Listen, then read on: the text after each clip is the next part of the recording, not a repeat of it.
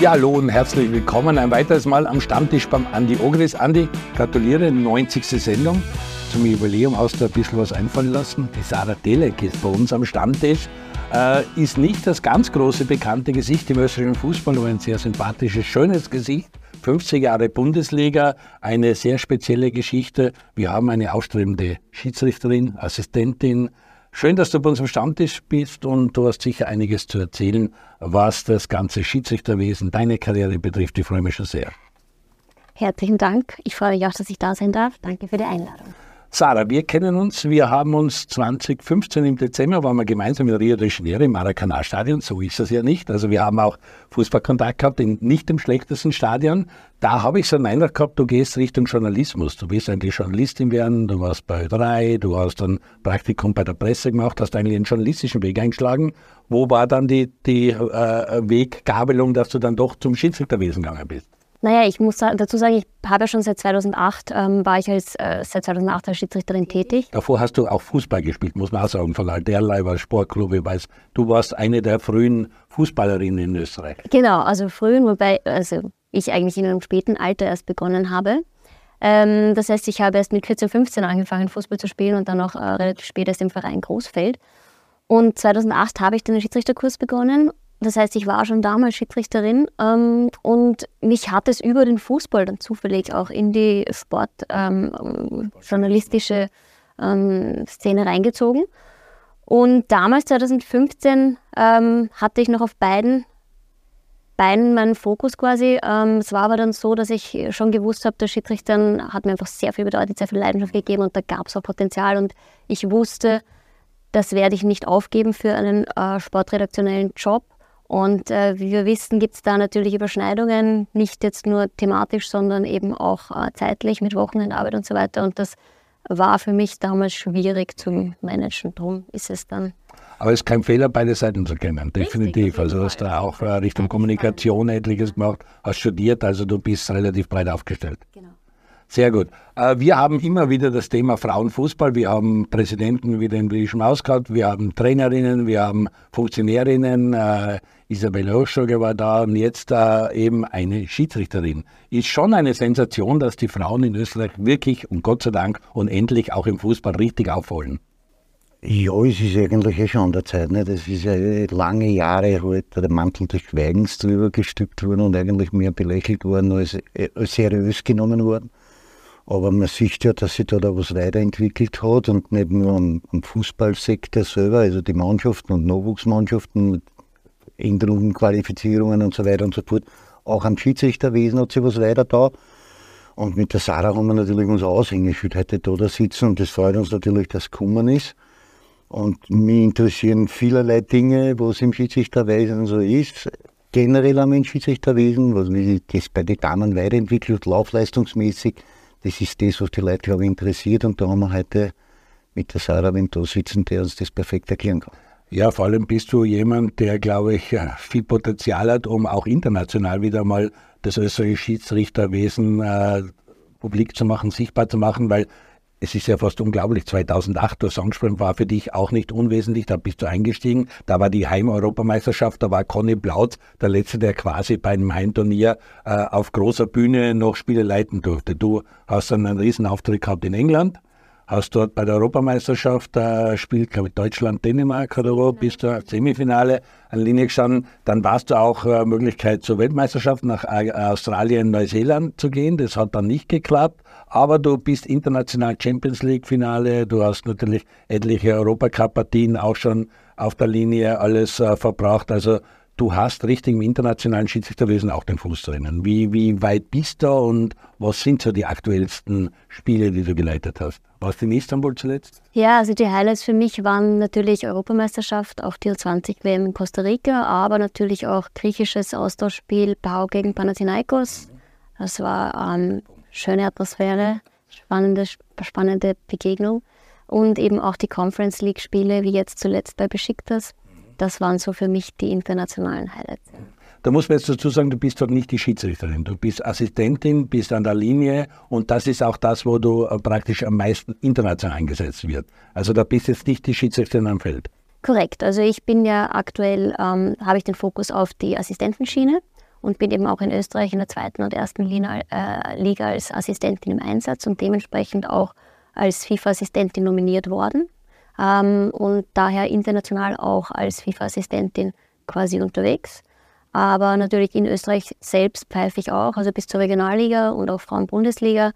Und ähm, mir hat ja das Pfeifen auch immer, ähm, es war eigentlich immer meine Vision, mein Wunsch, mein Ziel und das hat mir auch immer Spaß gemacht. Und äh, hat sich dann so entwickelt, dass ich ähm, Fuß gefasst habe als Assistentin. Aber auch im Schiedsrichterwesen machst du alles, weil du bist, wir sehen es da, du bist genauso im Meidling, wo da war, wir sagen immer der Keller, es ist ja kein Keller, es ist ja im Erding, aber das heißt, du bist auch äh, im Bar. Äh, Raum äh, tätig, du tust äh, Spiele leiten, du bist Assistentin, also auch vierte, vierte Frau oder wie das heißt, vierter Mann, also alles, was im Schiedsrichterwesen möglich ist, das hast du schon ausprobiert oder gemacht und auf gewissen Ebenen. Genau, also grundsätzlich habe ich eigentlich in allen Bereichen Erfahrungen gesammelt, also eben begonnen mit Schiedsrichterin im Nachwuchs, ähm, dann auch als Assistentin, eben jetzt bis Regionalliga und äh, Erste Liga und international, aber eben auch als vierte Offizielle bei internationalen Spielen in Österreich schon Erfahrungen gesammelt und ähm, als EWA auch regelmäßig im Einsatz bei der Bundesliga. Ähm, WEA war ich grundsätzlich nur im Schulungsbereich, aber offiziell bei Spielen nicht, weil die WEA-Position übernimmt der Schiedsrichter und die EWA ähm, okay. übernehmen quasi Assistenten. Und aber das war, das war nicht Red Bull-Spiel, war da nicht äh, euer in der Bundesliga schon ein Spiel bei WEA? Ich hatte heuer schon einen Einsatz als EWA, okay. gemeinsam mit Julian Weinberger, genau. Ah, super. Und du hattest auch ein tolles Spiel in der Bundesliga an der Linie. Es war das erste Spiel, glaube ich, Blau-Weiß-Linz. Zu Hause Hartberg das 3 zu 3. Sehr aufregende Partie und vor allem im vollen Stadion, neueröffentlichen Stadion, ist sicher auch eine tolle Sache, wenn man da bei der Premiere dabei ist. Auf jeden Fall Eröffnungsspiel und auch so die Stimmung von den Fans. Und ähm, das Gesamte war wirklich sehr schön. Ja. Andi, du hast äh, ein bisschen gespaltenes Verhältnis immer wieder zu den Schiedsrichtern gehabt. Hättest dir dazu mal gut getan, wenn mehr Frauen an der Linie gestanden wären oder Spiele geleitet haben? Oder hast du auch Spiele gespielt, wo Frauen an der Linie waren oder das Spiel geleitet haben? Äh, kann ich mich nicht erinnern. Also zu unserer Zeit war das noch nicht so, weil das Adel trat sich weiter und das soll sich auch weiter dran und das ist ja absehbar, glaube ich. Ich weiß nicht, da werden uns die Sada sicher besser Bescheid geben können. Wenn es für die Sada so weit sein wird, dass sie auch erste Bundesliga als Hauptschiedsrichterin pfeift. Ich denke, da ist ja auf einem guten Weg und da werden wir uns hinsetzen und zuschauen und beobachten, ob sie da Fehler macht. Ich glaube, ich weiß es nicht, wie der, wie der Respekt der männlichen Fußballer ist, wenn eine Frau auf der Linie steht oder dann als Hauptschiedsrichter agiert. Wenn wir mal schauen, das können wir dann schon beobachten. Aber für mich wäre es überhaupt kein Problem gewesen, wenn ich eine Schiedsrichterin gehabt hätte. Äh, bei Fehlentscheidungen oder geglaubten Fehlentscheidungen hätte ich es genauso kritisiert wie die männlichen Kollegen. Also von daher gibt es da für mich keinen Unterschied, aber auch der nötige, es muss immer trotzdem der nötige Respekt da sein. Und um das geht es am Ende des Tages. du hast gesagt, du bist in der Assistentenschiene. Heißt das, dass das vorgezeichnet ist, dass du immer Assistentin bleibst? Auf internationaler Ebene muss man sich da entscheiden oder ist es äh, noch offen? Naja, es ist so, dass sich das System vor ein paar Jahren geändert hat. Früher war es so, dass man national ähm, begonnen hat, einfach Schiedsrichter zu sein und dann für die zweite Liga als Assistent am Anfang äh, im Einsatz war, wenn man den Sprung geschafft hat und dann noch in der ersten Liga und wenn man dann für gut genug befunden wurde, als Schiedsrichter quasi ähm, promoted worden ist. Und ähm, vor ein paar Jahren war dann die Umstellung, dass es äh, heißt, man soll mehr spezialisiert schon im Profibereich Fuß fassen und dort starten, zweite, erste Liga. Und man soll quasi schon ähm, im Förderkader, wenn man in, äh, in die Richtung geht, definieren und wissen, kon konzentriert und fokussiert man sich auf die Assistentenschiene oder konzentriert und fokussiert man sich halt auf die Schiedsrichterschiene. Mhm. Und ähm, das ist aktuell jetzt so quasi vom Regularium vorgegeben. Ähm, ich sage, ich schließe nicht aus, dass das natürlich äh, nichts ist schwarz auf weiß, also das kann man alles anpassen und kann man individuell natürlich gestalten. Ich persönlich würde es mir auf jeden Fall zutrauen. Es war grundsätzlich auch immer mein Ziel, Schiedsrichterin zu werden. Damals hat es geheißen, ja, Österreich oder man ist noch nicht so weit. Ähm, und man würde mir es aber auf jeden Fall auf der Linie zutrauen als Assistentin und das wäre machbar und somit äh, hat sich das so ergeben. Und äh, im Nachhinein betrachtet war es jetzt natürlich auch mit den ganzen Chancen, die sich ergeben haben, ideal. Aber das heißt ja nicht, dass in Österreich nicht einen anderen Weg ist. Also, dass du in der Frauenbundesliga oder auch im Nachwuchs oder so, da bist du Spielleiterin. Da geht es um die internationalen Einsätze und es ist ja auch anders, wie es wir zum Teil kennen, weil es hat früher immer fixe Teams gegeben. Der Schiedsrichter mit seinen zwei Assistenten, das war immer zusammengespannt. Auch bei der EM in England war es bei dir so, du warst eine von einem großen Team und dann wurde zusammengestellt, die Schiedsrichterin von da, die Assistentin von dort. Also äh, wie, wie ist das in der ganzen Beziehung? Ich muss sagen, ich habe ja generell ähm, so wie immer, es äh, gehört auch viel Glück dazu, im richtigen Zeitpunkt am richtigen Ort zu sein und die richtige Leistung zu bringen. Äh, ich muss sagen, die ähm, Corona-Pandemie im Nachhinein betrachtet hat mir auch, glaube ich, sehr viele positive Vorteile erbracht, weil viele Ligen international stillgestanden sind. Ähm, ich aber dadurch, dass ich schon im Profibereich war, trotzdem Spiele und Einsätze hatte und da mir einen Vorsprung aufbauen konnte gegenüber der internationalen Konkurrenz und plötzlich auch ähm, sichtbar geworden bin oder auch in den Fokus gerückt bin. Und ähm, 2019 auch erstmals äh, die Einladung bekommen habe für ein, ein ähm, Core-Programm von der UEFA. Das ist äh, Center of Refereeing Excellence, wo quasi einzelne ähm, individuelle Schiedsrichter, Schiedsrichterinnen oder Assistenten und Assistentinnen eingeladen werden, um dort nochmal quasi unter die Lupe genommen zu werden und fokussiert gefördert zu werden. Und ich hatte damals das Glück, dadurch, dass ich zweite Liga bereits war, dass ich dorthin eingeladen worden bin. Und dort konnte ich mich einfach sehr gut profilieren und äh, da hat es dann begonnen, dass, äh, ja, ist auch, dass ich die Chance bekommen habe, auch bei anderen Schiedsrichterinnen international mitzufahren, weil früher war es eben so, dass du ein fix gesetztes Team hattest, in dem Fall als Assistentin angewiesen warst auf deine Leistung deiner nationalen Kolleginnen. Wenn die gut waren, hattest du Glück und hattest gute Spiele und wenn die schlecht waren, dann hattest du halt keine oder aber so bist du die Sarah Delek als Assistentin und wirst eben angefordert als solche. Weil das, ähm, Mm. Muss man einfach sagen, das ist schon was anderes, ob du jetzt wirklich im Team agierst und eben vom Schiedsrichter abhängig bist als Assistentin oder als Assistentin, die hochgedient hast. Und das Zweite ist wahrscheinlich das, was du ansprichst, wenn man mal international drinnen ist und zu solchen Kursen eingeladen wird. Das ist auch ein bisschen ein Problem in Österreich, weil wir haben jetzt keine schlechten Schiedsrichter. Aber ab einem gewissen Bereich, glaube ich, gehört ein gewisses Lobbying dazu. Da muss auch im Hintergrund der Verband und alles Mögliche bei der UEFA, bei der FIFA dementsprechend ein Lobbying betreiben, dass man dann zum Einsatz kommt. Korrekt. Man muss auch dazu sagen, dass es natürlich im Frauen- und Männerbereich auch ein bisschen unterschiedlich ist, weil die Konkurrenz, glaube ich, im Frauenbereich grundsätzlich ähm, nicht so hoch ist, weil es einfach weniger Schiedsrichterinnen, weniger Konkurrenz gibt. Ähm, aber es ist auf jeden Fall schön und ich bin dankbar, dass da die individuelle Leistung auf jeden Fall mehr in den Vordergrund gerückt ist die letzten Jahre. Ob das so bleibt, ob das wieder vielleicht sich äh, verändert oder mehr ähm, die Schiedsrichter wieder Mitsprache haben oder auch politische Sachen da mitspielen, das kann ich grundsätzlich eh nicht beeinflussen. Genau, es wird in der Zentrale UEFA oder FIFA entschieden und werden wir dann daran Ansonsten ist es eine sehr spannende Geschichte. Wir wissen auch, dass inzwischen viel mehr gefordert ist. Wir sehen es in den Spielen, dass mehr Geschwindigkeit drin ist, dass viel mehr äh, Härte, Zweikämpfe drin sind. Ich habe letztens eine Dokumentation äh, auf AD gesehen. In Deutschland gibt es, glaube ich, vierteilige Schiedsrichter-Dokumentation, die die Schiri begleitet haben, vom Hotel bis zum Spielleitung und so. Und wie viel Schiedsrichter eigentlich jammern, wie schnell die Spiele inzwischen sind, dass du wirklich mitkommst und alles erfassen kannst. Also wie schwierig ist es, wie gut muss man eigentlich trainiert sein? Also ich glaube schon, dass es sehr stark bemerkbar ist, dass der Fußball generell ähm, vor allem von der, von der Geschwindigkeit sich sehr ähm, gesteigert hat. Also ich bin auch, auch auf jeden Fall. Ich bin auch gespannt, wie viel mehr Potenzial da dann noch ja, folgt. Also wann ist das Maximum erreicht? Ja? Und natürlich ähm, spürt man das auch als Schiedsrichter. Also es, es, werden ja die, die Lauflimits immer wieder angepasst, national, international, um hier einfach auch schon vorbereitet zu sein für die Zukunft, für schnellere, ähm, ich sage jetzt mal Spieler, Spielerinnen, aber auch für schnellere Spielzüge, weil auch taktisch sich natürlich einiges verändert und da man auch dann entsprechend schneller reagieren muss. Du hast permanent Testungen, und Prüfungen, wirst du da permanent gecheckt, national und international? Genau, also wir haben unterschiedlich, wie viele es dann äh, jährlich sind, aber national sind es meistens vier Lauftesttermine. Wenn man jetzt die regionalen Laufteste wegnimmt, wo man manchmal auch mitmacht, aber wenn man in der Bundesliga ist, nicht mehr mitmachen muss. Aber auf jeden Fall von der Bundesliga sind grundsätzlich drei bis vier Lauftesttermine vorgegeben. Aktuell könnte sich auch ändern. Ähm, bei den Frauen ist es meistens ein Lauftest im Jahr und bei den Ähm, international kommt es darauf an, zu welchen Terminen man wo eingeladen wird, wo man dann vorab entweder national nochmal einen Lauftest abnehmen muss, dann vor Ort nochmal vor dem Großturnier überprüft wird oder eben bei ähm, Förderprogrammen dann dort auch nochmal getestet wird. Hast du jetzt was? Wie viele Kilometer müsstest du abspulen?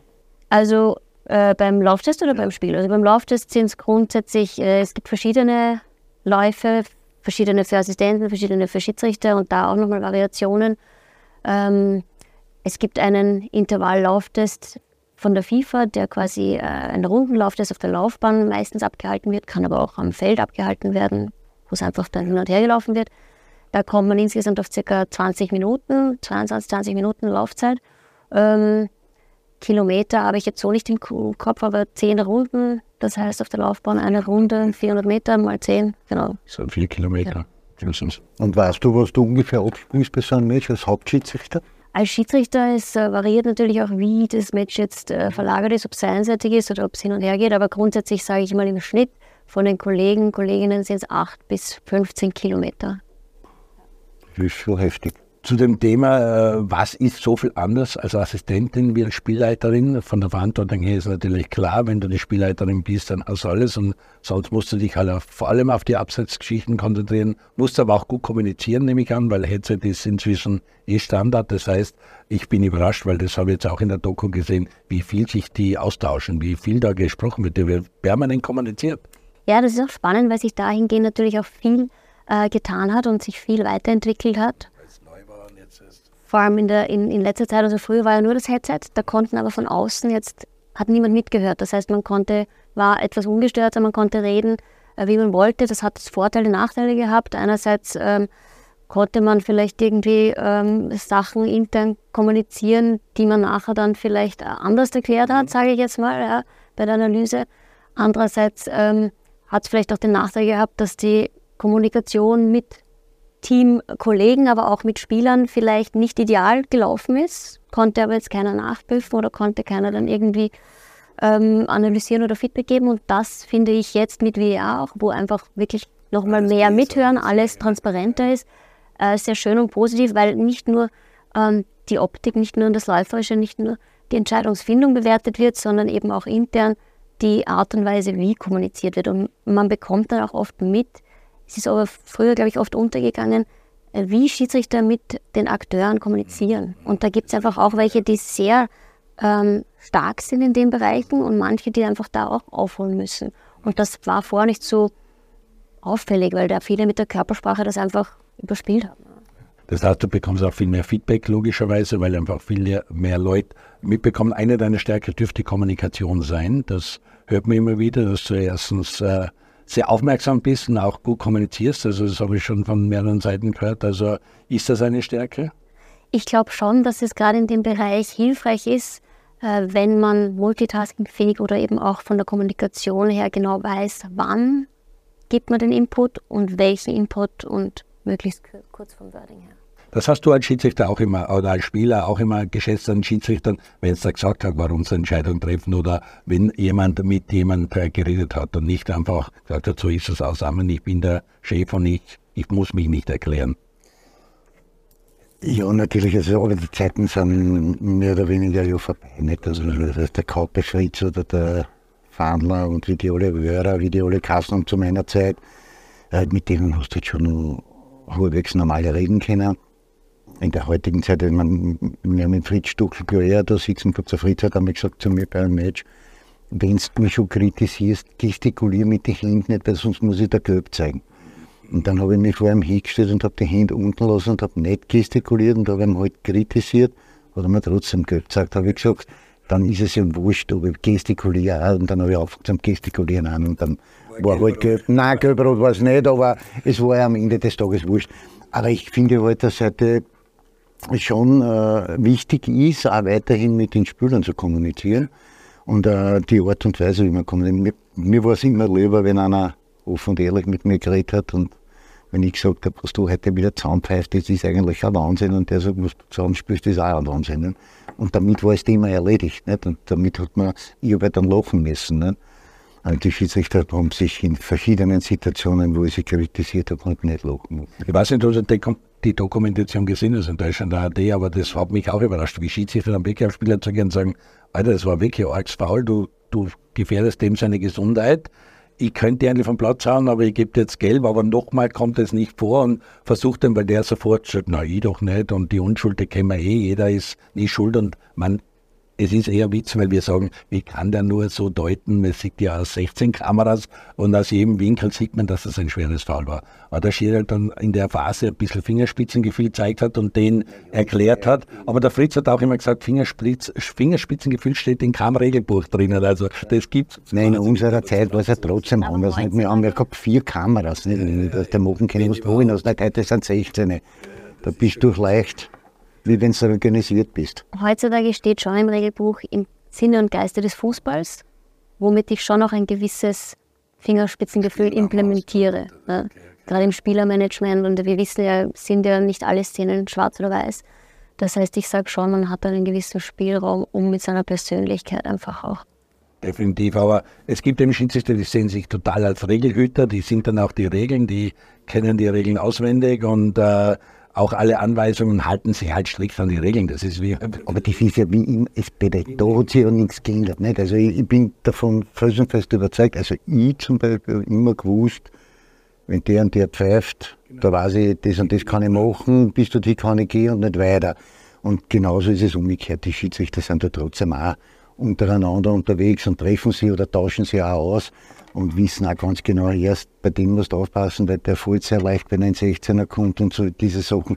Auch da sind sie informiert. Nicht? Also das gehört ja auch dazu und das ist ja ganz normal. Nicht? Das hast du als Beobachter immer ehrlich gemerkt, weil du hast gewusst, die Spieler kennen Schiedsrichter, Schiedsrichter kennen die Spieler. Und wenn eine internationale Partie ist, waren auf einmal ganz anders, weil die haben den Schiedsrichter nicht gekannt, wussten nicht, was kann ich mir leisten, was kann ich mir nicht leisten. Da waren wir mal gleich vorsichtig. Also das macht schon auch viel aus, wenn man sich kennt und wenn die Spielleitung eben immer wieder dasselbe Schiri kommt. Und sagt, Aber es ist ja, wie die Sarah auch sagt, das ist ja alles, es hat sich ja alles extrem weiterentwickelt. Also bei den bei die Männern natürlich das Tempo ist extrem hoch. Wenn du dir heute Premier League Match anschaust, wie die auf und an marschieren, unglaublich. Und da ist es für Schiedsrichter natürlich extrem schwierig, immer auf Ballhöhe zu sein, weil das wirklich extrem schnell geht. Aber auch im Damenfußball, das hat sich total weiterentwickelt und sehr schnell weiterentwickelt. Weil wenn du dir heute anschaust, die WM, da haben sie noch nicht, ist noch nicht so lange vorbei, was da für ein Tempo gegangen worden ist, das ist schon sehr extrem und da siehst du auch, auch das ist nicht überraschend für mich, dass also diese afrikanischen Mannschaften von der Körperlichkeit her, von der Robustheit und von der Athletik her extrem sie weiterentwickelt haben und da die Schiedsrichter schon sehr gefragt sind und das waren sie auch. Und, und wir haben man muss auch ehrlicherweise sagen, also ich habe bei dieser WM von den von die Frauen wirklich fast keine Fehlentscheidungen gesehen, sondern das hat alles hingehauen. Und da muss man dann schon auch den Hut ziehen, dass dieses Niveau, äh, das, das, schau, es ist trotzdem immer der Schiedsrichter, der beste Schiedsrichter ist der, der nicht auffällt. Aber da, lassen, da haben sie schon sehr viel laufen lassen und das war gut, das tut dem Spiel auch gut. Und das ist auch eine Sache, die man halt immer im Hinterkopf haben soll, wenn, wenn man verschiedene Dinge, es geht bis zu einer gewissen Grenze, klarerweise, aber man kann das auch laufen lassen. Nicht? Und da reden wir wieder über dieses Fingerspitzengefühl. Und natürlich, wenn jemand jetzt selber auch ein bisschen Fußball gespielt hat, dann tut er sich vielleicht in den einen oder anderen Situationen ein bisschen leichter, weil er weiß, die Situation ist so und so. Das bei dir gegeben. Du hast als Mädchen Fußball gespielt, hast Mädchenfußball durchgemacht bis 2008. Äh, dann kommt natürlich auch, es kommen sehr viele Regeln. Das heißt, du musst regelsicher sein, du wirst sehr viel lernen müssen. Regeln, Regeln haben sich geändert. Wir sagen, super, dass es jetzt äh, die Geschichte gibt mit dem War, was das Abseits betrifft, was das Foul betrifft. Wo wir ein Problem haben, ist das Handspiel. Da gibt es eben auch noch viel, wo man interpretieren kann und wo viele Leute nicht verstehen, warum gibt es der keine Hand, warum ist es eine Hand, der kann ja die Hand nicht so schnell wegziehen. Also ich glaube, das Handspiel ist für uns als Beobachter momentan das Schwierigste, wo man echt sagen, da tun wir die Schiedsrichter zum Teil leid, weil es keine ganz klare Regelung gibt. Und das ist für mich momentan das Schwierigste, um zu gerecht zu pfeifen. Ich glaube, es ist auch sicherlich äh, eines der schwierigsten Themen im Schiedsrichterbereich selbst auch weil es immer wieder Regeln neue adaptiert werden. Okay. Genau, so Angelegte Hand und die Geschichten, was früher, das gibt es jetzt alles nicht, weil es einfach über der Schulter oder wie auch immer oder ausgestreckt oder. Es ist jetzt maßgeblich die Vergrößerung, die Verbreiterung des Körpers ausschlaggebend, ob ein Handspiel dann eben als strafbar bewertet wird oder nicht. Ähm, wie, wie kommt es dann zu dir? Es wird meistens vor Großereignissen sitzt das Board beieinander und entscheidet das eine oder andere kleine Adaptierung der Regeln. Dann geht es an den nationalen Verband, dann wirst du informiert oder wie, wie läuft das ab? Also die IFAB ja, trifft sich jährlich, ich glaube zweimal, und bespricht da einfach äh, gewisse Situationen, Szenen oder eben ähm, Regeln, wo vielleicht auch von verschiedenen Ländern oder Akteuren äh, Fragestellungen hingeschickt worden sind. Es wird dann diskutiert und wenn da dann Entscheidungen, Veränderungen getroffen werden, wird das an die ähm, Konföderationen weitergeleitet, in dem Fall UEFA und die UEFA bildet dann eben weiter an die Landesverbände. Gibt es den ÖFB praktisch ein Schreiben, der Punkt? Es gibt Treffen unter den Beobachtern oder eben unter den Instruktoren und die tragen es dann weiter an die Landesverbände oder eben national an die entsprechenden. Aber es sollte wenn möglich in Österreich gleich pfiffen werden wie in Dänemark oder in Spanien oder in Portugal? Oder ist das zum Teil anders, weil das dort später ankommt oder später weitergegeben wird? Ähm, grundsätzlich ist die Regelabänderung meistens immer ab 1. Juli.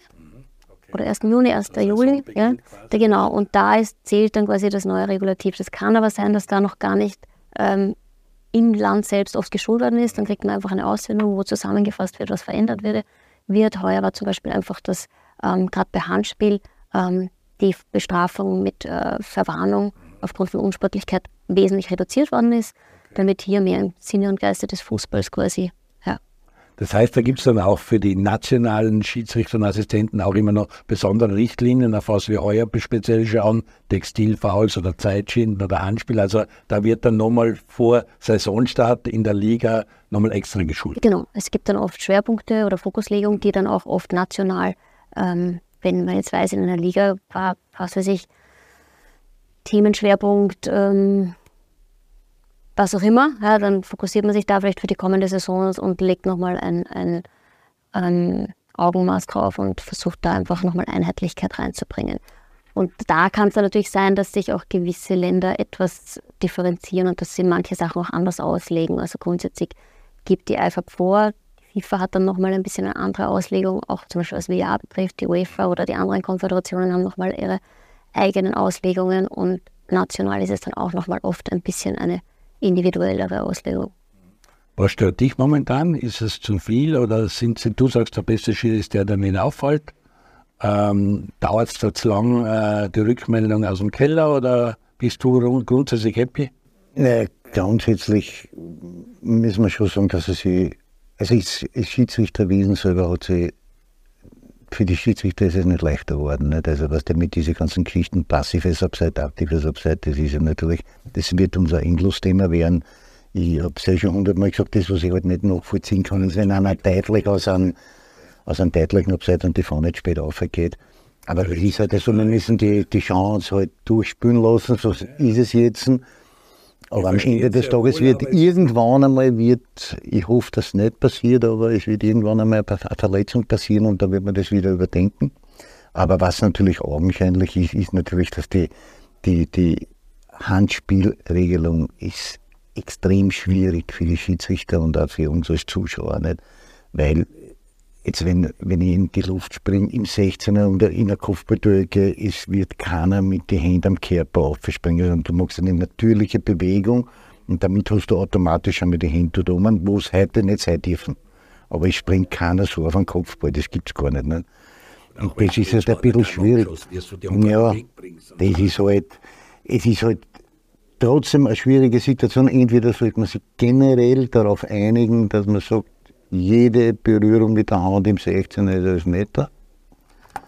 Oder, oder man lässt es halt so, wie es jetzt ist, aber dann haben wir halt immer wieder um die Diskussionen, wo das jetzt einer, weil ich meine, wenn wir erinnern sich zurück vor Jahren oder Albert oder auf den im 16er Rutsch ist eine natürliche Handbewegung, dass er sich mit der anderen Hand ausstützt, kriegt er auf die Hand, Meter und der glaube ich glaub, sogar rot gekriegt. Das war Semifinale und hat das Finale dadurch verpasst. Und das ist dann halt schon ein bisschen da reden wir wieder vom Fingerspitzengefühl. Nicht? Das ist dann ja, da, da, wird auch sicher nachjustiert werden, da wird weiter adaptiert werden. Und wie die Sarah Telekim erzählt, da werden sich die hohen Herren treffen und werden weiter schauen, dass sie das im Sinne des Fußballs weiterentwickeln können. Gut, wir werden noch einiges zu besprechen haben, was die Weltmeisterschaft betrifft. Auch hat am Wochenende die österreichische Frauenbundesliga wieder begonnen und die Sarah Telek wird uns weiter erzählen, äh, wie das weitergeht mit ihr im österreichischen Schiedsrichterwesen und auch international. Bleiben Sie dran, kurze Werbepause, bis gleich. Ja, hallo und herzlich willkommen zurück am Stammtisch beim Andi Ogris. Heute mit der Sarah Telek. Sie ist unsere Schiedsrichterin, unsere Assistentin international, Schiedsrichterin in Österreich, äh, auch in der Bundesliga schon an der Linie gestanden, haben wir zuletzt gesagt, Blau-Weiß-Linz gegen Hartberg, aber auch äh, im VR-Einsatz äh, und wo es geht. Also du versuchst ja wirklich so breit wie möglich aufgestellt zu sein und du möchtest irgendwann auch Spiele leiten in der österreichischen Bundesliga oder der zweiten Liga. Das ist, glaube ich, das große Ziel. Ist es da, woran hindert es? Ist es, musst du es schnell machen, weil das Alter fortschreitet oder woran hindert, was, was hindert dich eigentlich, dass du Bundesliga läufst? Ja, also hindern. Äh, es ist noch niemand ähm, auf mich zugekommen oder ich habe jetzt die Idee auch niemanden wirklich ähm, dargelegt, aber natürlich ist es vorstellbar. Also ich kann mir auf jeden Fall vorstellen, dass ich in der zweiten oder ersten Liga auch als Schiedsrichterin früher oder später zum Einsatz kommen kann oder amtiere. Ähm, so wie es in anderen Ländern auch der Fall ist, dass es einfach Schiedsrichterinnen gibt, auch im äh, späteren Alter erst die entsprechende Ligen erreichen. Und ähm, ja, wo, wo, woran ähm, also ich weiß nicht, ob es äh, an etwas speziellen, ein, also ob die österreichische Schiedsrichterkommission wird das letztendlich entscheiden müssen oder? Am Ende des Tages müssen sie es pushen. Ende. So ist es. Verstehst du? Ja. Das ist die, die einfachste Lösung. Wir haben ein Aushängeschild jetzt international im Schiedsrichterwesen von den Frauen und das gehört gepusht. Und im Vorfeld haben wir eh das eine oder andere Gespräch geführt, um, um, um die Sarah hierher zu bekommen. Und an und für sich ist es eh positiv bewertet und es ist auch absehbar, wann die Sarah Telek in der Bundesliga Hauptschiedsrichterin sein wird. Hoffentlich. Sarah, fühlst du dich genug gefördert? Fühlst du dich gut genug geschult? Äh, ist es eh alles auf äh, richtigen Weg? Also grundsätzlich fühle ich mich die letzten Jahre, weiß ich, habe ich sehr viele Chancen und Möglichkeiten bekommen, weil es hätte auch ganz klar, wenn man damals nicht so weit gewesen wäre, hm, hätte es auch so sein können, dass man sagt, nein, eine Schiedsrichterin oder Assistentin oder in Bundesliga kommt nicht in Frage, ohne dass man eine Chance bekommt. Und da bin ich auf jeden Fall dankbar, weil es einfach sehr viele Supporter und Unterstützer gab. Ja. Aber auch wenn sehr viel von mir gekommen ist, glaube ich, die letzten Jahre, weil ich sehr viel gekämpft habe oder einfach versucht habe, mich auch nicht klein kriegen zu lassen. Mhm. Ähm, ich glaube, dass äh, bei mir speziell jetzt vielleicht auch schon eine andere Fokuslegung da ist, generell. Aber ähm, ich glaube, man muss auch ein bisschen ähm, beachten. Natürlich, ich bin jetzt der First Mover oder Vorreiterin, aber es gibt ja auch noch andere Schiedsrichterinnen, die da vielleicht auch nachkommen, die auch ihre Chance haben wollen und auf die wird dann oft äh, vergessen oder einfach auch gar nicht mehr mitgedacht, dass die womöglich auch ihre Chancen bekommen. Oh, und ähm, ja, ich kann nur aus meiner Erfahrung sagen, als ähm, dass oft gerade bei, äh, wenn man jetzt als Frau in dieses Hobby reinkommt, ähm, nicht mitbedacht wird, dass der Zeit, dass zeitliche Begrenzung ist, ja, oder mehr, auch jetzt körperlich, auch jetzt mit Familienplanung, auch jetzt vielleicht ähm, Verletzungsgefahren, dass da nochmals, glaube ich, ähm, das schwieriger zu handeln ist und man eigentlich früher forcierter anfangen müsste. Das ist ja bei den, bei den ländlichen Kollegen zum Teil auch so, dass man sagt, warum muss der in einem gewissen Alter aufhören? Wenn er gut ist, dann könnte er, aber es gibt einfach Alterslimit, ab dem du dann nicht mehr eingesetzt In Österreich grundsätzlich nicht. Ja. Ähm, aber es ist, glaube ich, die Körper, die, der körperliche Unterschied. Vielleicht ist es auch nur im Kopf und eine mentale Grenze, vielleicht stimmt es auch nicht. Aber ich glaube jetzt, der Aufwand, den ein männlicher Kollege für die Erreichung der Fitnesslimits zum Beispiel erbringen muss, ist nicht gleich groß wie jetzt eben bei einer weiblichen Kollegin. Und da ähm, ist dann die Frage vom Alter her, wie lang schafft man dieses Limit aufrecht zu erhalten. Das ist aber beim Fußballer zum Teil ja auch, weil jetzt wird auch auch der 40-Jährige mehr am allerhöchsten Niveau spielen, weil es einfach vom Körperlichen her irgendwann nicht mehr geht. Wir wissen, wovon wir reden. Gell? Das hat die Sarah Gott sei Dank noch nicht. Aber hast du, hast du einen Stress, was jetzt dein Alter schon betrifft, um das und das noch zu erreichen? Weißt du, um wirklich Spiele zu leiten im Profifußball, in der höchsten österreichischen Liga, müsste ich jetzt in den nächsten Jahren den Schub kriegen? Ja, auf jeden Fall. Also ich glaube auch nicht, dass ich das, das wäre dann auch ein Exempel oder das wäre einfach ein, ein, eine Image-Sache, ein Zeichen nach außen. Es wäre jetzt nicht, dass ich da dann äh, drei, fünf oder zehn Jahre tätig bin, weil das glaube ich, also das glaube ich wäre nicht drin, sondern das wäre einfach nur jetzt die Chance, die man ergreifen könnte, um da einfach auch für die Zukunft nochmal ähm, Wir haben ja schon in den 90er Jahren Frauen gehabt, die österreichische Bundesliga-Leitern aus der Schweiz. Ich weiß noch, Sturm Graz, Popovic mit Kusshand und so. Da war immer ein Schiedsrichter-Austausch zwischen Österreich und Pettignon, genau. Äh, war immer der Austausch Österreich-Schweiz-Schiedsrichter und sie haben uns eine Schiedsrichterin geschickt über Pettignon. Ich kann mich erinnern, Sturm Graz, das war dort sehr toll, auch wieder Popovic und Milic und die Konsorten Haas wie sie alle sehr höflich waren, also nett waren. Und das war auch ein Zeichen, nur das ist schon lange her, wir reden von 90er Jahren. Und wenn du sagst, Kollegin, sind das dann drei, fünf oder sind das 20? Wie groß ist momentan die, die Gruppe der Schiedsrichterinnen, die du kennst? Also in ganz Österreich gibt es jetzt nicht viele Schiedsrichterinnen. Ähm, die Schiedsrichterinnen, die jetzt zeitnah auch eher in Frage kommen würden, sind natürlich jene, die auch schon FIFA-Schiedsrichterinnen oder Assistentinnen sind. Da gibt es drei äh, in ganz Österreich, drei FIFA-Schiedsrichterinnen und vier Assistentinnen ähm, inklusive mir, wo man sagen kann, da müsste man eigentlich schauen, ähm, wer hat Potenzial oder wen könnte man für die Zukunft ähm, da auch forcieren. Wer möchte das überhaupt? Viele möchten. Fordern und fördern, also da ist das jetzt gefragt. Und was der Andi schon angesprochen hat, die WM, die richtig groß sichtbar war, weil sehr viele Spiele übertragen worden sind, äh, weil man sehr viel gesehen hat und weil die Fortschritte wirklich groß sind. Du warst bei der Europameisterschaft. Warum warst du nicht Argenti äh, Australien, Neuseeland? Gibt es da einen ganz einfachen Grund? Nein, das ist eine gute Frage und ähm, habe ich mich das letzte halbe Jahr auch seit der Bekanntgabe der Nominierung auch ähm, natürlich immer wieder gestellt. Ähm, ich habe die Leistungen erbracht. Ich habe von meinem Part her, glaube ich, alles erfüllt, was zu erfüllen war und dementsprechend ist es für mich sehr schwierig nachzuvollziehen, dass ich nicht dabei war. Aber die nächsten Großereignisse stehen an. Europameisterschaft für die Frauen in der Schweiz, Europameisterschaft für die Herren in Deutschland. Äh, dann geht es nach Übersee mit einer Herrenweltmeisterschaft, mit Frauenweltmeisterschaft. Wo ist die nächste Frauenweltmeisterschaft? Weiß man das schon? Ähm, ich glaube Deutschland oder Schweiz. Deutschland. Schweiz ist das nicht die Europameisterschaft? 2025 Europameisterschaft, glaube ich. Genau, hast du jetzt gefragt, ja. Weltmeisterschaft oder, ja, oder also Weltmeisterschaft ist noch nicht klar, da gibt es mehrere also, Anwärter. Und okay, Europameisterschaft ist in der Schweiz. Genau. Ähm, ich, in Kooperation mit Deutschland oder nicht, weiß ich jetzt nicht. Äh, die Herren sind in Deutschland, die Frauen sind in der Schweiz. Das 25, glaube ich, Frauen-EM in der Schweiz, 26 Herren-EM in Deutschland, wo wir unbedingt hinwollen, nach München. Und äh, da sind wir auch schon ein bisschen am Cut, ein Sprung. Der Teamkader ist da. Ich weiß, du bist begeistert von der aktuellen Nationalmannschaft. Der ein oder andere wichtige Transfer hat stattgefunden. Anatovic ist von Bologna zu Inter gegangen mit Leo Querfeld, mit äh, mit dem Seidel, also der Teamchef hat auch wieder Spieler aus der österreichischen Bundesliga einberufen. Äh, der Kader, so wie er da steht, ist es das Beste vom Besten? Hast du irgendwas zu kritisieren? Gefällt es dir? Bist du überzeugt, dass wir auch in Schweden bestehen können und dort eine Vorentscheidung machen? Davon bin ich überzeugt, dass wir die Qualität haben und dass wir halt mit, mit, mit Querfeld und Seidel auch wieder frisches Blut aus der Liga in die Nationalmannschaft geholt haben. Das finde ich richtig gut, das, das soll ja auch das Zeichen sein, also dass wir nicht nur aus einer Legionärstruppe bestehen, obwohl dort halt die Besten im Moment um rumlaufen.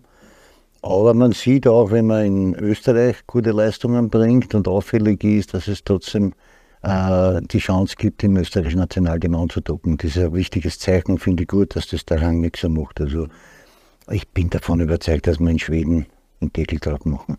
Dann haben wir noch einen großen Joker, der gerade in England ein wunderschönes Comeback feiert, Sascha Kalajdzic. Jemand, der jetzt nicht in der Akademie war, sondern wirklich aus, der, aus dem Nachwuchsfußball über Donaufeld oder so groß Karriere gemacht hat. Gestern wieder getroffen, im Cup auch und gleich bei der Meisterschaft in der Nachspielzeit entscheidendes Tor. Also Sascha Kalajdzic ist wieder da und wird auch nicht zu verhindern sein. Solche Stürmer wird er brauchen, der Rangnick.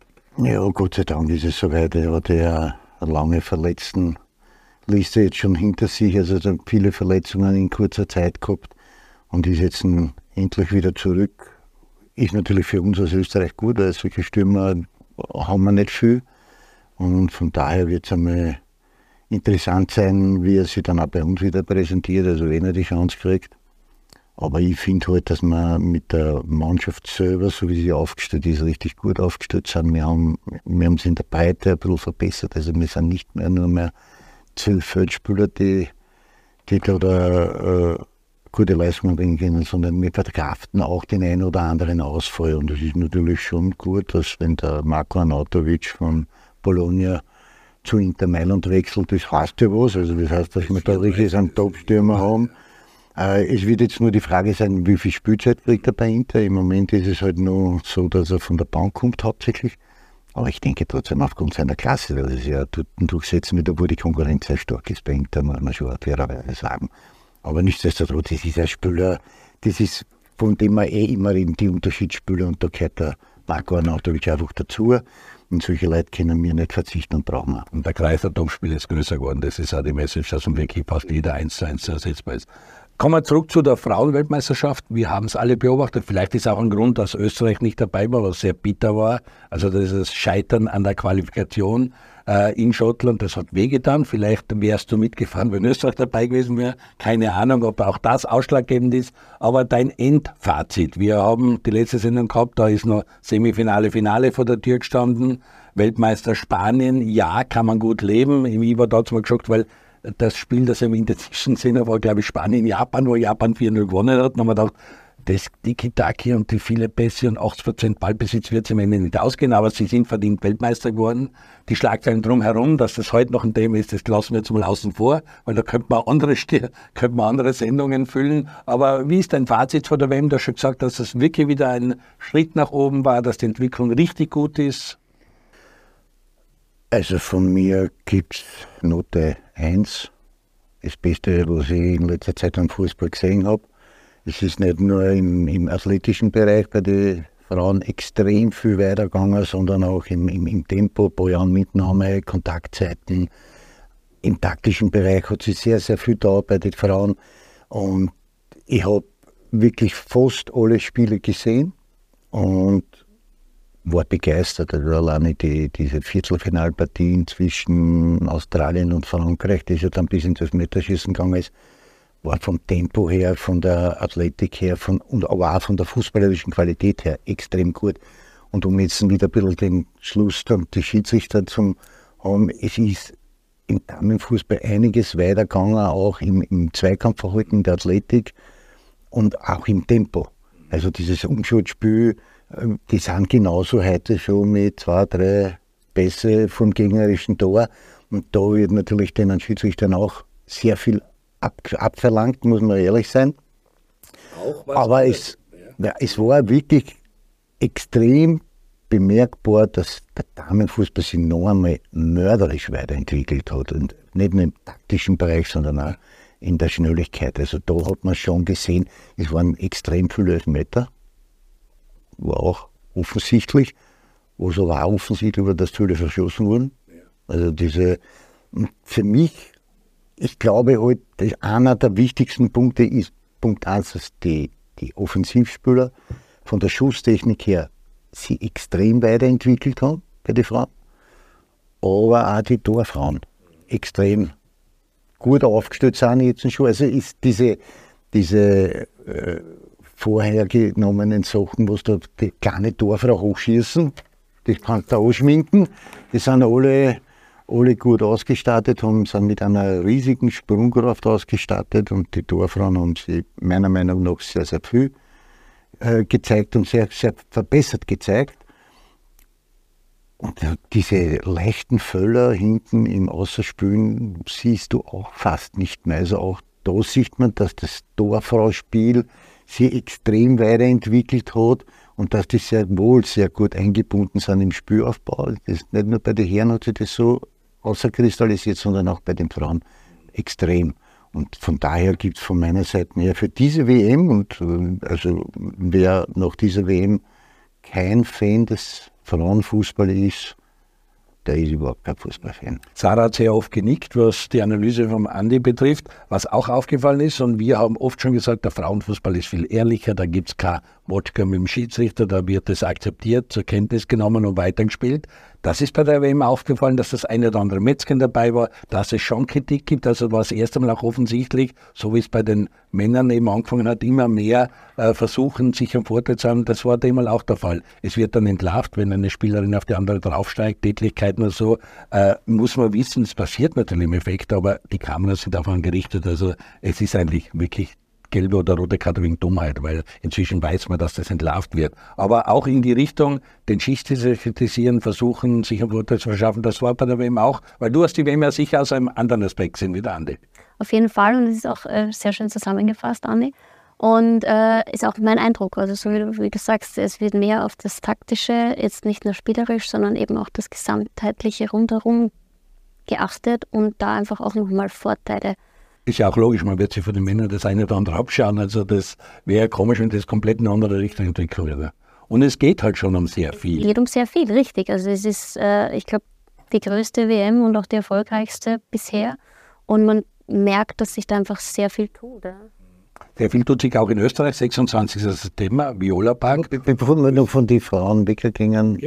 Österreich, Frankreich, das Damenländerspiel. WM, WM, um das Ganze zum Abschluss zu bringen, für mich Spanien verdienter Weltmeister, weil sie über das ganze Turnier alle Facetten gezeigt haben, was es gibt. Also die sind nicht nur jetzt mit dem Tiki-Taka durchgekommen, sondern die haben dann auch in, in der richtigen Zeit, haben von den Japanern eine so richtige mitgekriegt und haben halt dann in das Spiel trotzdem ein bisschen adaptiert und haben auch im taktischen Bereich dann ein bisschen also mit ihnen nicht nur dieses hohe Pressing, sondern auch sie dann halt teilweise fallen lassen und eben auf Umschaltspiel ge geachtet.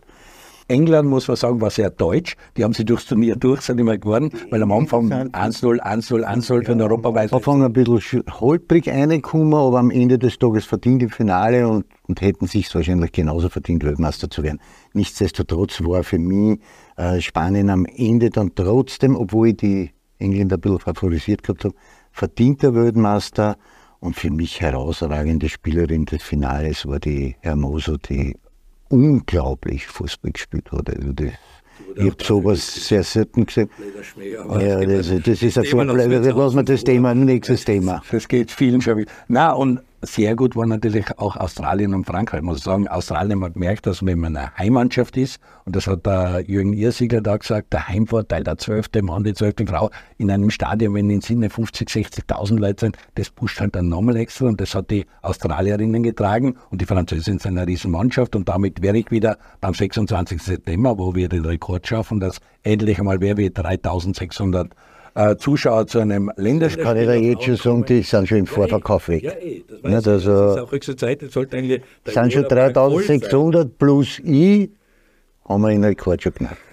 Nein, das geht sich aus, aber man kann nicht genug Werbung machen bei dem Spiel am 26. September gegen die Französin. Sollte der Viola Park richtig, richtig aus allen Nähten platzen.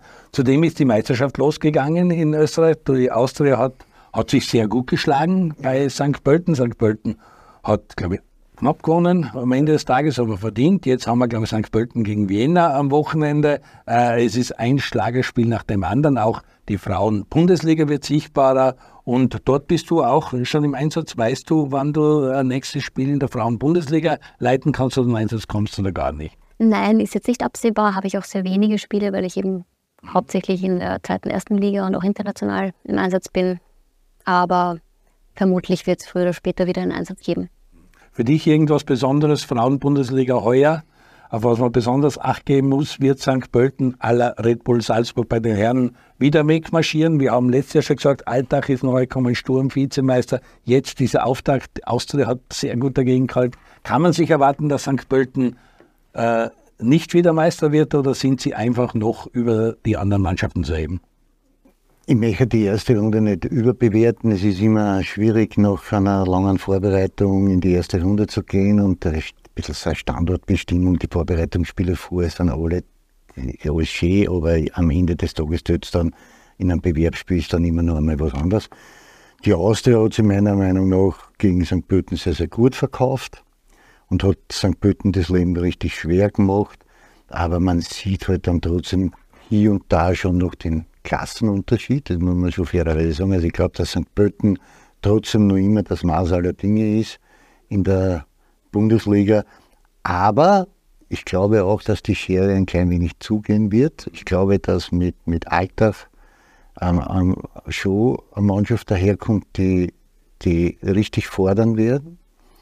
Die haben einer ja auch voriges Jahr die erste Niederlage seit, seit langer, langer Zeit zugefügt und ich glaube, dass sie die auch gut verstärkt haben. Auch die Wiener hat sie sehr gut verstärkt.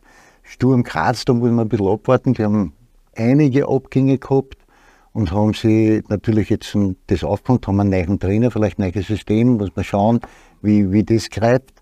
Aber am Ende des Tages glaube ich, dass wir eine spannende Liga sehen werden und, und ich bin auf jeden Fall sehr gespannt und werden wir viele, viele Spiele anschauen gehen. St. Pölten schielt auch schon richtige Champions League. Das Heimturnier, das wird sehr wichtig werden, weil wir wissen, in die Champions League reinzukommen und dort wieder für den österreichischen Frauenfußball einiges zu tun, wird sehr wichtig sein. Ja, und ansonsten ähm, glaube ich auch, dass die Frauenbundesliga heuer wieder eine super Saison hinlegen wird bei den Herren, wie gefällt es dir da? Was hast du da noch am Wochenende? Wir haben da am Stammtisch gehabt den Haris Tabakovic, der wird natürlich ärgstens vermisst bei der Austria, man schießt keine Tore.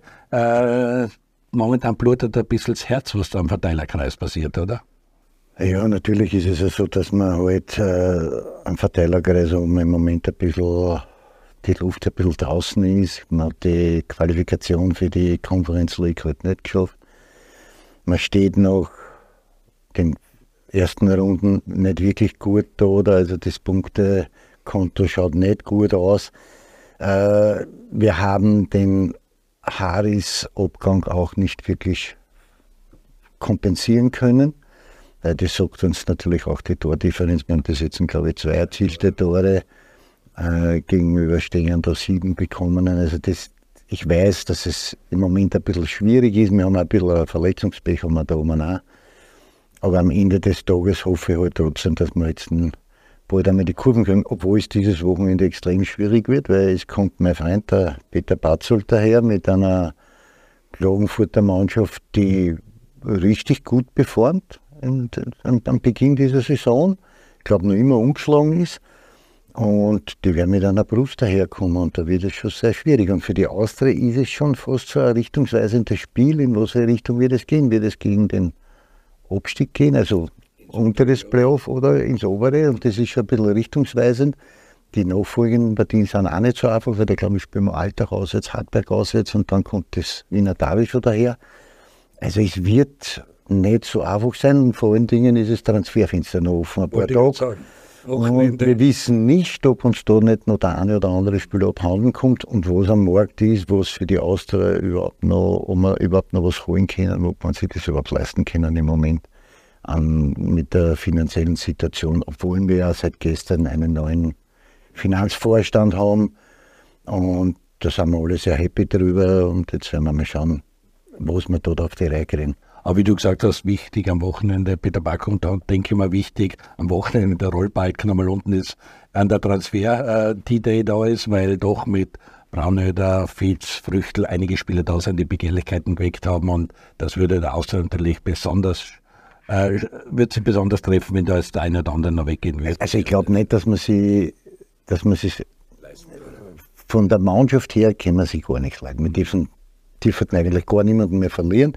Aber aufgrund natürlich der finanziellen Situation, wenn jetzt ein Angebot daherkommt für einen Branöder, für einen Fitz oder für einen Früchtel, dann musst du es halt als Austria wahrscheinlich schon wahrnehmen und musst halt dann wieder bei Null anfangen. Und in der momentanen Situation, da wieder bei Null anfangen, ist es sehr, sehr schwierig.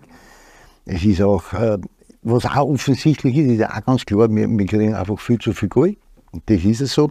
Jetzt ist natürlich, jetzt wird schon langsam, aber sicher hört man so im Blätterwald, das hinterfragte System. das sind so Sachen, wo dann Unruhe reinkommt von außen. Ich beneide den Michi Wimmer im Moment überhaupt nicht um seine Position als Austrittner. Es ist extrem schwierig, mit der Situation umzugehen, weil, weil wir halt wissen, dass finanziell ein, ein Riesenloch entstanden ist, durch das wir in der Konferenz halt nicht gekommen sind.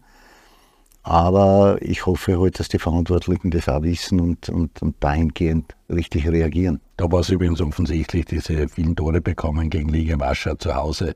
Dieses 3 zu 5 Spektakel. Also das Sie bei Gott nicht jetzt eine Top-Mannschaft sind und du kriegst aber in zwei Partien sechs Goal, ist es natürlich nicht, wirklich gut. Das brauchen wir, da brauchen wir nicht schön reden. Äh, wir haben natürlich vor der Brust Rückspiele im Europacup mit der Rapid äh, die eine schwere Partie in Florenz spielen müssen. Ähm, der Lask, der eigentlich auch das 2-0 nach Hause bringen sollen, 2-1, wird dann nochmal spannend, müssen nach Bosnien, nach Mostar. Also da wird sich auch noch was tun. Äh, bist du überzeugt, dass beide weitergehen oder ist da die äh, Schluss für Rapid, weil sich Fiorentina als Vorjahresfinalist in der Conference League nicht von Rapid rausschmeißen lässt? Äh, da bin ich mir nicht sicher, weil ich, weil ich gesehen habe, was für, mit was für einer Leidenschaft sie beim ersten Spiel gegen Fiorentina an zu Werk gegangen sind. Und da muss man schon sagen, dass die Grün-Weißen da richtig gut performt haben gegen Fiorentina, die natürlich als Favorit ins Spiel gegangen sind.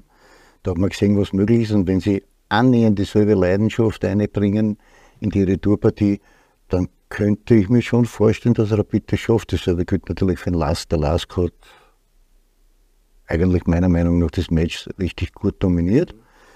Hat zwar halt ein blödes Tor eingefangen, aber ich denke trotzdem, dass es. Ja, ja, irgendwie hat sie das, das hat wirklich, das war so, wie du sagst, wenn der Lichtschalter oder genau. tun war. Und deswegen haben sie halt dann dieses Tor noch kassiert. Aber auch da hoffe ich und glaube ich, dass wir schon in der Lage sind, äh, die, beide Mannschaften eine Runde weiterzubringen. Das war super. Bei war es wieder mal so eine magische Europacup-Nacht. Das Publikum, das war da, die Stimmung riesig, es haben alle geschwärmt. Also das hat der Mannschaft schon sehr gut getan. Das beflügelt halt, wie es wissen wir, wenn die Leute kommen, wenn die Stadien voll sein, das wirst du auch als Assistentin merken, was da für ein ganz anderes, was da für ein Leben in der Stadt ist und wie das äh, alle Beteiligten einfach weitertragt. Schön auch, weil wir bei Rapid waren, das sind auch Zeichen. Wir haben eine Trainerin, die Frau Gürtler, die dort jetzt übernimmt. Also Rapid wird auch im Frauenfußball wirklich jetzt ernst machen. Es waren ja sehr oft die Lippenbekenntnisse. Wir haben gesagt, wir werden es erwähnen, wenn es soweit ist, aber jetzt ist eine Trainerin da. Sie haben einen ersten Sieg gefeiert mit U12 und Nachwuchsfrauen, auch Red Bull Salzburg. Also das sind diese Musiksteine, die werden jetzt auch gelegt. Ja, das ist ja das, was wir immer bei unserem Tisch immer wiederum sagen. Es ist Zeit geworden und Gott sei Dank ist es endlich soweit und jetzt werden wir mal schauen, was was die Rapidler und die Salzburger daraus machen. Ich finde, dass die Frauen-Bundesliga mit einem neuen Sponsor auch wichtig, äh, sehr präsent sind, sehr aktiv sind, werbemäßig aktiv ist. Und das ist schon einmal ein ganz wichtiger Punkt. Wir müssen einfach mal schauen, wir müssen das immer wieder pushen, weil ich glaube, dass halt viel Potenzial drinnen liegt. Und ich finde, dass es die, die Frauen auch den nötigen Respekt sich erarbeitet haben, dass der Frauenfußball nicht mehr belächelt wird, sondern dass man den wirklich ernst nehmen kann und das sich richtig gut anschauen kann. Und sichtbarer machen, sichtbarer machen, das ist das Thema, wirklich schauen, dass man das medial auch rumbringt. Ähm, wir sind schon wieder fast am Ende. Was wäre so dein Wunsch und dein Schlusswort oder was ist die Vision dass auch der Frauenfußball auf Funktionärsebene, das sagen wir mit der WSG Tirol haben wir Präsidentin, mit Hartberg haben wir Präsidentin. Also das ist ja nicht so, dass die Frauen nicht ganz an der Spitze auch in der Bundesliga ankommen sein. Aber im Schiedsrichterwesen, da wird es darum gehen, dass einmal eine österreichische Frau in der höchsten Spielklasse Spiele leiten kann und auch international bei den Partien als Spielleiterin auftritt. Oder ist das das große Ziel? Natürlich, das, das ist das Ziel und das wäre sehr wünschenswert und ich hoffe doch, dass wir da zeitgemäß auch hm, ja, Anschluss finden oder auch First Movers sind im gewissen Bereich. Zwei Dinge, die da helfen würden, fällt dir da sofort was ein? Strategie und Planung. Mhm. Okay, okay. Dir selber, wo wirst du arbeiten? Äh, was ist bei dir das Wichtigste? Ist es das körperlich? Ist es regeltechnisch? Ist es Kommunikation? Wo glaubst du, hast du richtig noch Potenzial, wo du in der nächsten Zeit feilen möchtest?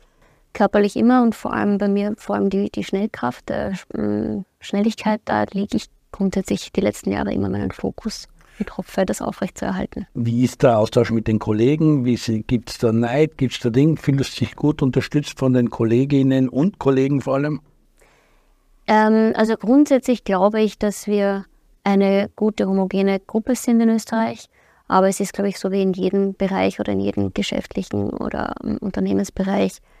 Sobald es einfach Erfolg gibt, gibt es einfach auch den Neid. Ja. Herausforderungen. Und äh, in der Spitze wird die Luft immer dünner. Ja. Das ist national oder international, glaube ich, einfach dann irgendwo auch leider mh, ja, Teil davon. Wir, Wir werden nicht müde werden, Woche für Woche da am Tisch das zu fordern, dass die Sarah endlich einmal Bundesliga pfeift.